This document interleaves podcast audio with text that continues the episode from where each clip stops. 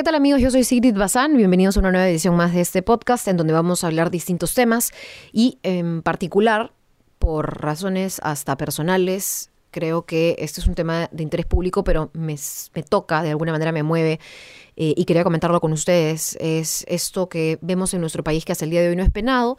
La concertación en nuestro, en nuestro país es simplemente una falta administrativa, ¿no? Es ¿Qué pasa si dos empresas concertan precios, si concertan em, básicamente para ofrecerte un producto, ¿no es cierto? Eh, o para contratar con el Estado, se ponen de acuerdo. Ese tipo de concertación que en muchos países es penada con cárcel.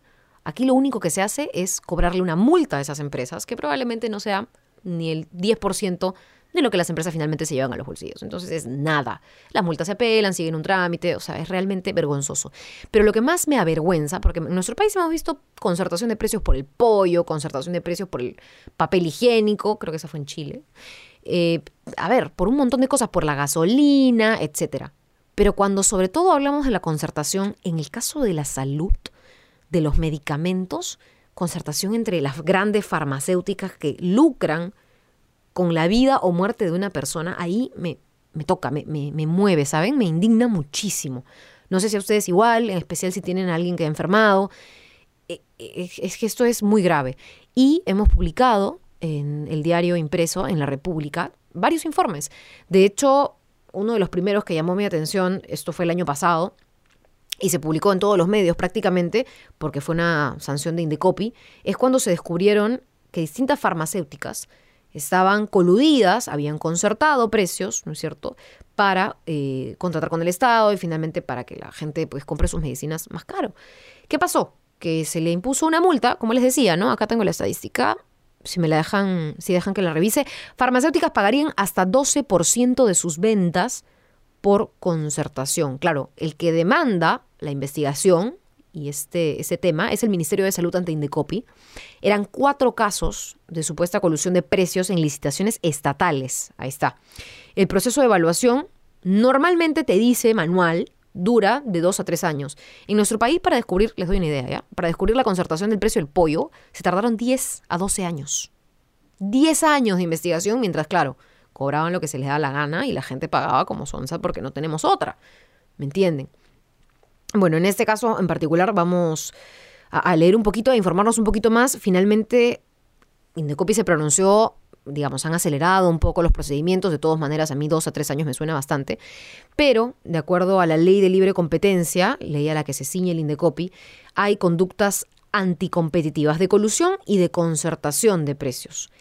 Esa ley califica ese tipo de prácticas como infracciones muy graves. Entonces, claro, se supone que los montos de la sanción son bastante elevados. De todos modos, para mí el 12% de las ventas de estas farmacéuticas no significa nada a comparación de la vida o muerte de alguien, a comparación de la salud, del bienestar de alguien, de la calidad de vida de alguien.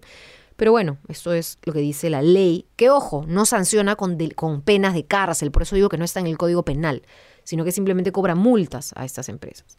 Entonces, esta fue la investigación del año 2018, del año pasado, y sí me, me generó mucha indignación leer ahora, de acá ya les estoy hablando hace algunos días nada más, el informe en donde cuestionamos ya directamente a los medicamentos y el último informe que hemos sacado es de los medicamentos contra el cáncer. Imagínense ustedes, medicamentos contra el cáncer que no pagan IGB y que no bajan de precio. Pero si no pagan este impuesto, ¿por qué no bajan de precio? O sea, se le da un beneficio tributario a los laboratorios que elaboran, ya no solamente farmacéuticas, porque esa fue, digamos, la investigación del año pasado que a mí me, me, llenó, de, me llenó de rabia, de indignación. Ahora hablamos de, las, de los laboratorios, ¿no? Se le ofrece beneficios tributarios a los laboratorios, pero ellos siguen cobrando lo mismo por lo que producen. No entiendo. O sea, Claro, entiendo porque se supone que cualquier economista me dirá, bueno, sí, la empresa tiene como objetivo maximizar beneficios, etcétera. Pero si quieres maximizar beneficios y ganar un montón de plata, no te dediques a la salud, por Dios, ¿dónde queda la conciencia, no? O sea, no se habla de responsabilidad empresarial.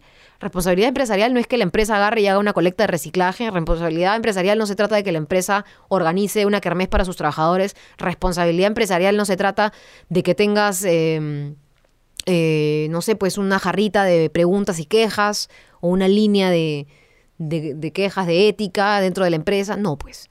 Porque tú puedes tener todas esas cositas bonitas y tu muñequito y tu kermés y darles vales de descuento de restaurantes a tus trabajadores y tratarlos bonito, pero estás cobrando una barbaridad por medicamentos pese a que se te dan todos los beneficios y exoneraciones tributarias que corresponden. O sea, eso, ¿cómo se llama eso? No sé. Eso se llama no tener sangre en la cara. Eso se llama simplemente, no sé, no, no haber abierto los ojos o, o simplemente no tener corazón, no tener alma, corazón, no sé, me, me, llena de indignación. Eh, bueno, no los quiero cargar demasiado, pero sí darles algunos datos. De hecho, desde el año 2001, el Estado exonera del IGB a 124 medicamentos que se usan en tratamientos oncológicos. ¿Para qué? O sea, ¿para qué el Estado le dice a la empresa no me pagues tanto, no tienes que pagar tanto, no tienes que pagar esos impuestos? Para que las empresas tengan eso como incentivo y reduzcan los precios. Eso no se ha hecho. El Ministerio de Salud fue eh, la entidad que ha confirmado que esto no se cumple desde el año 2001 y además otras organizaciones internacionales, Oxfam y Acción Internacional para la Salud, han dicho que las ganancias de estas compañías, estos laboratorios multinacionales, más bien se han incrementado en 64% por el alto precio que cobran por estas medicinas. Quien conoce a alguien que ha sufrido cáncer quien tiene cáncer y me está escuchando o quien simplemente tiene alguien, algún familiar, conoce algún caso, sabe de lo que es esta enfermedad, no, no, entiendo cómo, cómo no podría indignarse conmigo y ojalá que ninguno de estos empresarios o estos dueños de grandes laboratorios tengan que pasar por una situación así, porque qué vergüenza, ¿no? Qué vergüenza hacer lo que están haciendo. Este eh, informe en realidad habla de 18 años atrás, como bien les comentaba, y de hecho publicamos, Luz Alarcón, en la República, en la sección de Economía, ya digamos en el ámbito un poco más técnico, puso cuál es el valor de estas exoneraciones. Estamos hablando de millones, de millones, de millones de dólares. es, una barbaridad. Para que tengan idea de algunas empresas importadoras que tienen estas exoneraciones tributarias, por ejemplo, Roche, Roche Pharma, Bristol Myers, Tecnofarma, Johnson y Johnson, Merck Peruana, eh, Cobans Perú Services, en fin. De repente uno no identifica eh, la mayoría, algunos de repente sí eh, identifican las más conocidas, Roche, Johnson y Johnson, entre otras, pero la verdad es que es una vergüenza. Ya no estamos hablando de la concertación, pero sí estamos hablando, no sé, de un negocio inhumano, de un negocio a matar. Porque además no estamos hablando de cualquier enfermedad, estamos hablando del cáncer. Y no tengo aquí la estadística a la mano, pero ustedes saben que la mayoría de pacientes con cáncer no es diagnosticada a tiempo. Y también la mayoría de ustedes sabe que con un diagnóstico, digamos, a tiempo, la mayoría de personas se salvan, pero cuando no hay diagnóstico temprano, esta enfermedad es mortal. En especial tipos de cáncer que son fatales.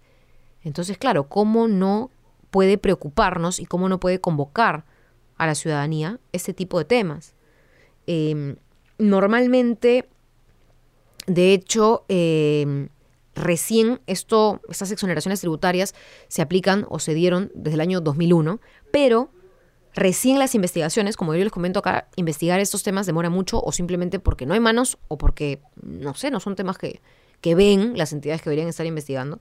Recién el 2010 y el 2012 es que el Ministerio de Salud de entonces, ¿no es cierto?, eh, da informes y confirma que los precios siguen exactamente igual que en el 2001. O sea, tuvieron que pasar nueve años. Eh, de hecho, ahí es donde se revela el alto porcentaje en donde en 64% incrementan las ganancias estos laboratorios. Aquí, si ustedes quieren saber un poco cómo se reparte la torta, yo les comenté, para quienes conocen, la empresa es, o laboratorio es Roche Pharma, que tiene el 92.7% del valor de las importaciones eh, que realizó en nuestro país entre los años 2015 y 2017. ¿no? O sea, esta empresa, este laboratorio Roche, ha acaparado más de 114 millones de soles en importaciones y, por lo tanto, la exoneración tributaria que tuvo es de más de 28 millones de soles. Imagínense. Toda esa plata dejaron de pagarle al Estado. ¿Para qué? Para nada, para ganarla a ellos. eso es, eso es, eso es. Y la verdad es que me parece terrible. En el 2011 alguien se le ocurrió la idea de crear una comisión multisectorial que sea permanente para informar año a año al Ministerio de Economía cuál era el impacto de las exoneraciones del IGB y de hecho también de otros derechos arancelarios, en fin, tributarios, para verificar si se destinaban hacia la población y si no, hacer algo. Desde el 2011 que se creó esta comisión. Pero ¿qué pasa? Esta comisión multisectorial de naturaleza permanente que año a año informará al Ministerio de Economía no tiene ningún informe. En de la República se investigó, se fue a buscar qué pasó con esa comisión de hace varios años atrás. No hay ningún informe conocido, público, al respecto. Entonces, claro, miles de pacientes con cáncer tienen que ir de centro de salud a centro de salud a centro de salud, ¿no es cierto? En donde normalmente no los atienden a tiempo o no los atienden bien, eh, o no les atienden adecuadamente, porque eso también, para quien ha pisado un hospital del Estado lo ha visto, y nadie hace absolutamente nada. Es terrible, es una realidad terrible. Ojalá que alguien pueda coger también ese tema por dos aspectos, ¿no? Primero por el inmediato, que es investigar, transparentar, publicar y decir con nombre y apellido, estas son las empresas, estos son sus dueños. Y ok, dentro de la legislación actual, esa es la multa que les corresponde porque están aquí jugando con la salud de los peruanos. Pero en segundo lugar, el Congreso tiene un papel muy importante. En lugar de estar tirándose papelitos, haciendo sonceras, en lugar de que la presidenta de la Comisión de Educación decida investigar a la Superintendencia de Educación, o sea, están al revés, que el Congreso proponga leyes para que estos delitos entre empresas de concertación de precios, de em, exoneraciones tributarias o beneficios tributarios de algunas empresas, ya sean sancionados de una manera un poco más enérgica, ¿no? Si farmacéuticas concertan precios, yo creo mínimamente alguien debería ir preso. No sé si el dueño de la farmacéutica, el encargado del negociado, dependiendo de la investigación. Cárcel. Cárcel para esta gente. Yo les aseguro que la van a pensar dos veces antes de jugar con nuestra plata, con nuestra salud. Cárcel. Si alguna de estas empresas está siendo exonerada con el objetivo, propósito de disminuir, ¿no es cierto?, sus precios y no lo está haciendo, es tan sencillo como que se levante esa exoneración, que paguen el IGB completo. ¿Por qué nos demoramos desde el 2001 hasta el 2000? 19, ya estamos ya segunda mitad del año, casi 2020, en, acción, en reaccionar. O sea, realmente no muchos hacen conciencia de eso. Yo solamente les he hablado del sector salud, o ni siquiera del sector salud, de un, sector mucho más, eh, en realidad, pequeño, que es el de los laboratorios, medicamentos contra el cáncer. Pero ustedes vean lo que pasa con los antirretrovirales. Dios mío, es hay desabastecimiento, los tratamientos privados son costosísimos, públicos son escasos, entonces no le dan una chance a la gente de sobrevivir. Es triste, pero es una realidad a la que muchos tienen que enfrentarse día a día. Ojalá que más gente que se dedique a estos rubros, y ya no solamente hablo del rubro salud, sino política, tenga un poco de corazón y legisle o deshaga la mala legislación que tenemos sobre el tema. Con eso termino el día de hoy. Ya saben, como siempre, a través de mis redes sociales Recibo sugerencias para tocar en cada uno de los podcasts. He pensado en incluir también entrevistados. De repente podemos tener una que otra conversación y em, enriquecernos un poco más sobre cada uno de estos temas. Conmigo será hasta la próxima edición del podcast. Chao.